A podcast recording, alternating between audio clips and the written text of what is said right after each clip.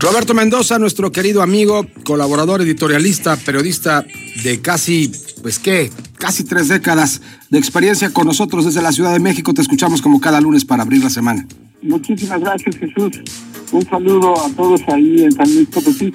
Y fíjese que la soledad de muchas casillas este domingo me dejó un sabor amargo. Es verdad que yo no fui a votar, pero también es verdad que fue la primera vez que teníamos la oportunidad de ejercer un derecho ganado con mucho trabajo, negociación política y hasta sangre. Entre todos podríamos pensar en una pregunta que sí será importante, pero nos robaron este ejercicio con una cuestión absurda e inútil. No es para celebrar que la consulta haya sido un fracaso, porque va a ser muy difícil que en los próximos años volvamos a confiar en una propuesta que quizás sí sea relevante, porque vamos a ver a miles de voces que con poca o mucha razón nos digan, ¿para qué gastamos dinero en saber sobre esta o aquella cuestión que a nadie le importa participar? Este importante método de participación ciudadana, este ejercicio de democracia participativa, ha quedado en entredicho. El presidente está muy molesto porque hay muchas voces, sobre todo de padres de familia, que han decidido no mandar a sus hijos a la escuela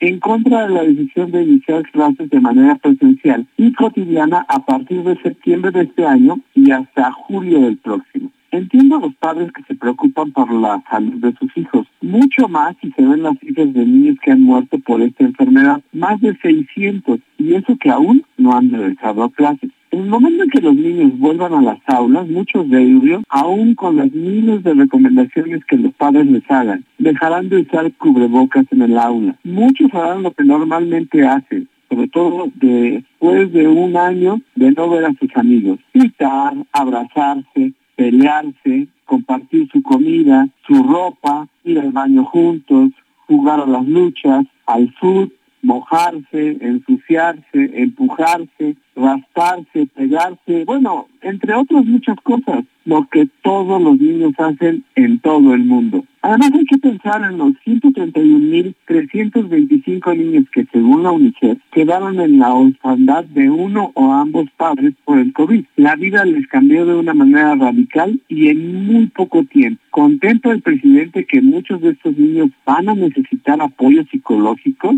seguramente muchos otros tendrán que buscarse nuevos horizontes en escuelas que no eran a las que iban antes de la pandemia, sobre todo si eran particulares. La Asociación Nacional de Escuelas Particulares de la República Mexicana ya anunció al inicio de este año que 20.000 escuelas privadas han tenido que cerrar muchos problemas económicos, incluso con los propios padres. Entonces habrá un sobrecupo en muchas escuelas públicas y muchos alumnos estarán desfasados o confundidos con los nuevos métodos y avances educativos. Otros simplemente claudicarán y abandonarán sus estudios. El presidente está preocupado porque tiene un gran abanico de frentes abiertos, muchos con problemas graves que no tienen visos de arreglarse. Por ejemplo, de una vez le adelanto, no se va a terminar el tren Maya, tampoco la refinería de dos bocas. Su popularidad día a día está bajando y su legado se pone a diario en entredicho. Y eso es lo que verdaderamente le importa. Está en peligro porque él sabe que va a dejar un país en un desastroso rezago educativo que difícilmente se corregirá en el futuro cercano. Una generación de mexicanos tendrá problemas para encontrar su lugar profesional